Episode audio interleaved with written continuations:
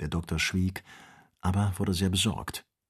Dieser eigensinnige Wind, der ihn durchaus nach dem Süden Afrikas treiben wollte, machte all seine Berechnungen zu Schanden. Er wusste nicht mehr, auf wen oder was er zählen konnte. Wie würde es ihnen ergehen, wenn sie anstatt auf die englischen und französischen Besitzungen mitten unter die Barbaren der Küste von Guinea gerieten? Wie konnte er dort auf ein Schiff warten, das ihn nach England zurückbringen sollte? Die jetzige Windrichtung jagte ihn auf das Königreich Dahomey zu, unter die wildesten Völkerschaften und in die Gewalt eines Königs, der bei öffentlichen Festen Tausende von Menschenopfern hinschlachten ließ. Andererseits wurde der Ballon matter und matter, und der Doktor fühlte, dass er nicht mehr viel von seinen Diensten zu erwarten hatte. Da indessen das Wetterglas etwas stieg, gab er sich der Hoffnung hin, dass das Ende des Regens eine Änderung in den atmosphärischen Strömungen herbeiführen würde. Bald jedoch wurde er durch folgende Belehrung Joes zu der richtigen Auffassung seiner Lage zurückgeführt. Gut, begann dieser, der Regen wird sich noch verdoppeln, und diesmal werden wir von einer wahren Sintflut übergossen, wenn ich nach jener Wolke dort schließen darf. Noch eine Wolke, seufzte Ferguson. Und eine tüchtige, fügte Kennedy hinzu. So eine habe ich allerdings noch nie gesehen, versetzte Joe. Sie sieht aus wie eine Masse Gräten, die auf eine Schnur gezogen sind. Ich atme wieder auf, rief der Doktor, als er sein Fernglas absetzte. Es ist keine Wolke. Was denn? fragte Joe erstaunt. Ein Heuschreckenschwarm, der wie eine Wetterwolke vorüberzieht. Das sollen Heuschrecken sein? Milliarden von Heuschrecken. Wehe dem Lande, auf das sie sich herniederlassen, es wird zu einer Wüste. Das möchte ich wohl mit ansehen. Warte noch ein wenig, Joe. In zehn Minuten etwa wird diese Wolke uns erreicht haben. Dann kannst du aus eigener Anschauung urteilen. Ferguson hatte recht.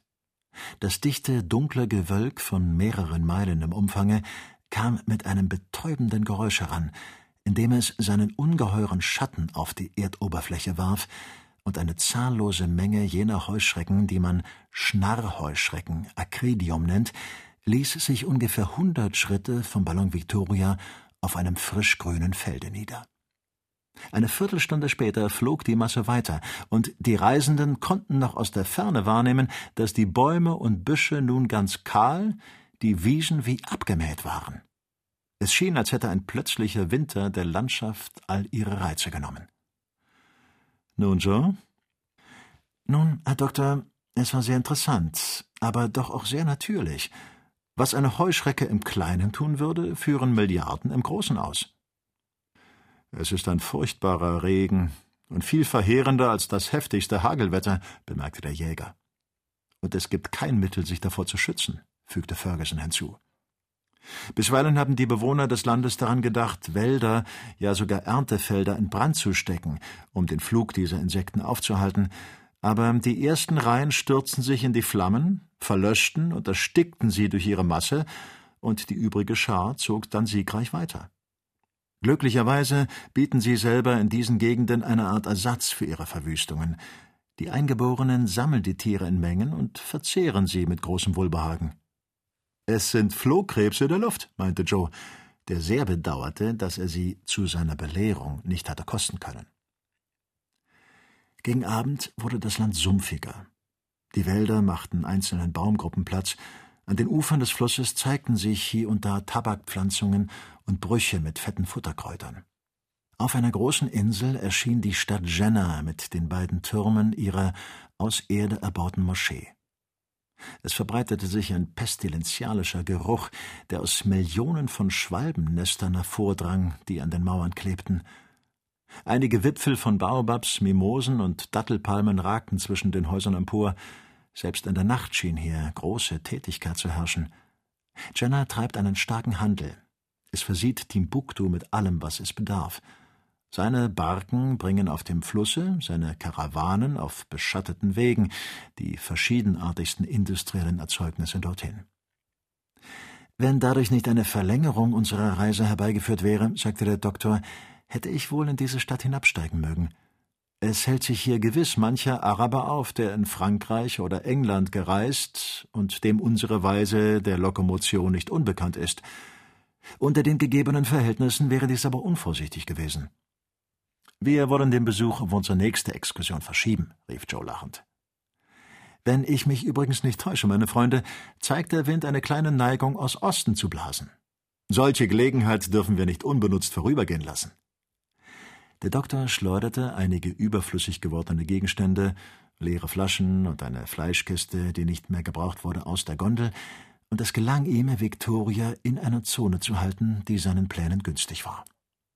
Um vier Uhr morgens beleuchteten die ersten Sonnenstrahlen Sego, die Hauptstadt von Bambara, eine Stadt, die dadurch kenntlich ist, dass sie aus vier einzelnen Städten besteht.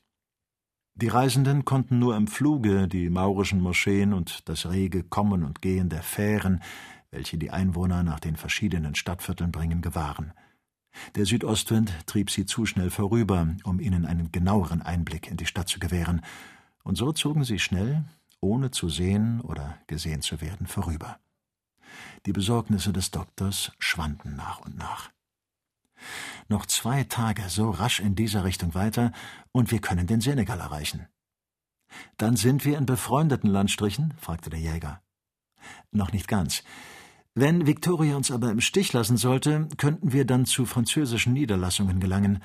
Ach, möchte der Ballon doch noch einige hundert Meilen aushalten. Dann kämen wir ohne Strapazen, ohne Befürchtungen und ohne Fährlichkeiten bis zur Westküste. Und dann ist der Scherz zu Ende, meinte Joe. Wenn es nicht um das Vergnügen des Erzählens wäre, möchte ich nie wieder einen Fuß auf festes Land setzen. Meinen Sie, dass man uns Glauben schenken wird, Herr Doktor? Wer weiß, mein lieber Joe. Schließlich wird doch die eine Tatsache sich nicht wegleugnen lassen. Tausend Zeugen haben mit angesehen, wie wir auf der einen Seite Afrikas abgereist sind, und tausend Zeugen werden uns auf der anderen Seite ankommen sehen. In diesem Fall scheint mir die Behauptung, wir hätten die Fahrt über Afrika nicht gemacht, unmöglich, fügte Kennedy hinzu. Ach, Herr Samuel, versetzte Joe mit einem schweren Seufzer, ich werde noch mehr als einmal den Verlust meiner Kieselsteine von massivem Golde bedauern. Das hätte erst unseren Aussagen Gewicht und unseren Erzählungen Wahrscheinlichkeit gegeben. Jedes Gramm Gold hätte mir eine Menge Zuhörer verschafft, die meine Erzählungen angestaunt und mich bewundert hätten.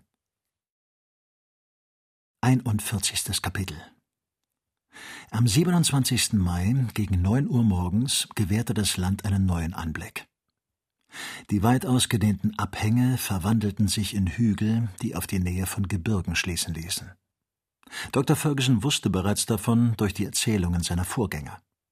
Das verhängnisvolle Klima raffte den größten Teil der Begleiter Mango Parks dahin.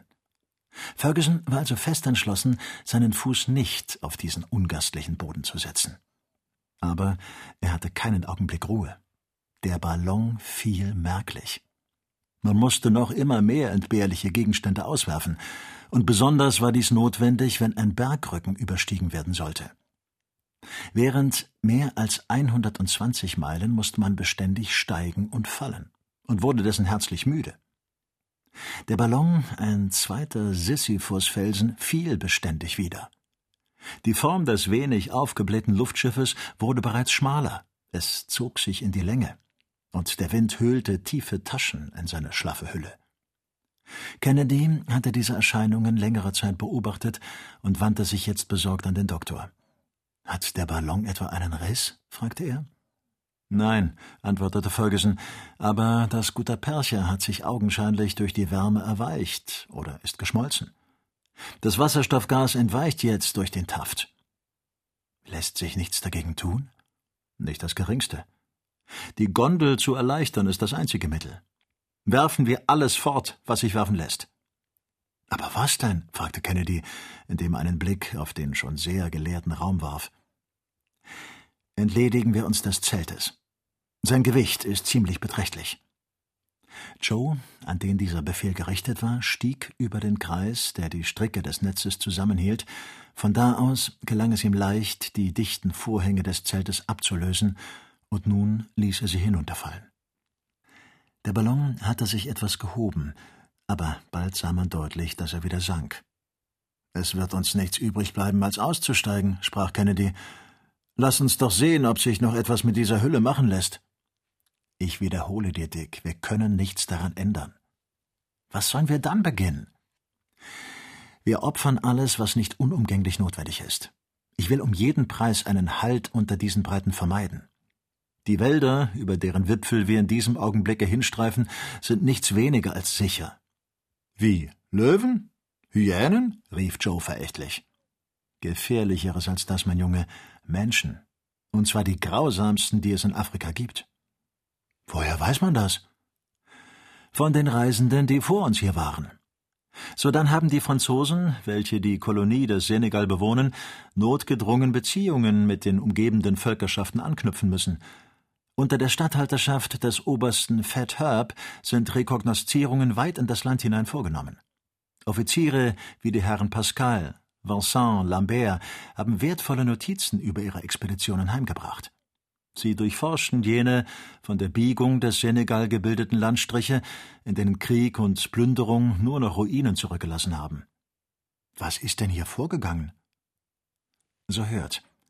Im Jahre 1854 rief ein Marbut aus dem Futa des Senegal, Al-Hadschi, der sich wie Mahomet göttliche Eingebungen rühmte, alle Stämme zum Kriege gegen die Ungläubigen, das heißt die Europäer, auf. Er trug Zerstörung und Verwüstung zwischen den Senegal und seinem Nebenfluss Faleme. Drei von ihm geführte fanatische Horden durchstreiften das Land sengend und mordend und schonten weder Dörfer noch Hütten. Er selbst rückte im Nigertale bis zur Stadt Sego vor, welche lange bedroht wurde. Im Jahre 1857 ging er weiter nach Norden und belagerte das Fort Medin, das die Franzosen an den Ufern des Flusses erbaut hatten. Diese Niederlassung wurde von einem Helden, Paul Holl, verteidigt, der mehrere Monate hindurch ohne Nahrungsmittel, fast ohne Munition so lang standhielt, bis Oberst Fathab ihn ersetzte. Al-Hadschi und seine Banden gingen dann wieder über den Senegal und fuhren in Kaarta mit ihren Metzeleien und Raubanfällen fort. Dies gerade sind die Landstriche, in die er sich mit seinen Banditenhorden geflüchtet hat – und ich versichere euch, es wäre kein Vergnügen, ihm in die Hände zu fallen. Das werden wir nicht, sagte Joe, und müssten wir unsere Stiefel opfern, um Victoria zu heben. Wir sind nicht weit von dem Fluss entfernt, begann der Doktor wieder, aber ich sehe vorher, dass der Ballon uns nicht über ihn vortragen wird. Wären wir nur erst am Ufer, meinte der Jäger, dann würde sich das Weitere schon finden. Wir wollen versuchen, bis dorthin zu kommen. Nur ein Umstand beunruhigt mich einigermaßen. Nun? Wir haben noch Berge zu übersteigen. Und das wird seine Schwierigkeiten haben, da die emportreibende Kraft des Luftschiffes nicht vermehrt werden kann, auch wenn ich die größtmögliche Wärme erzeuge. Lass uns warten, erwiderte Kennedy. Wir werden dann sehen.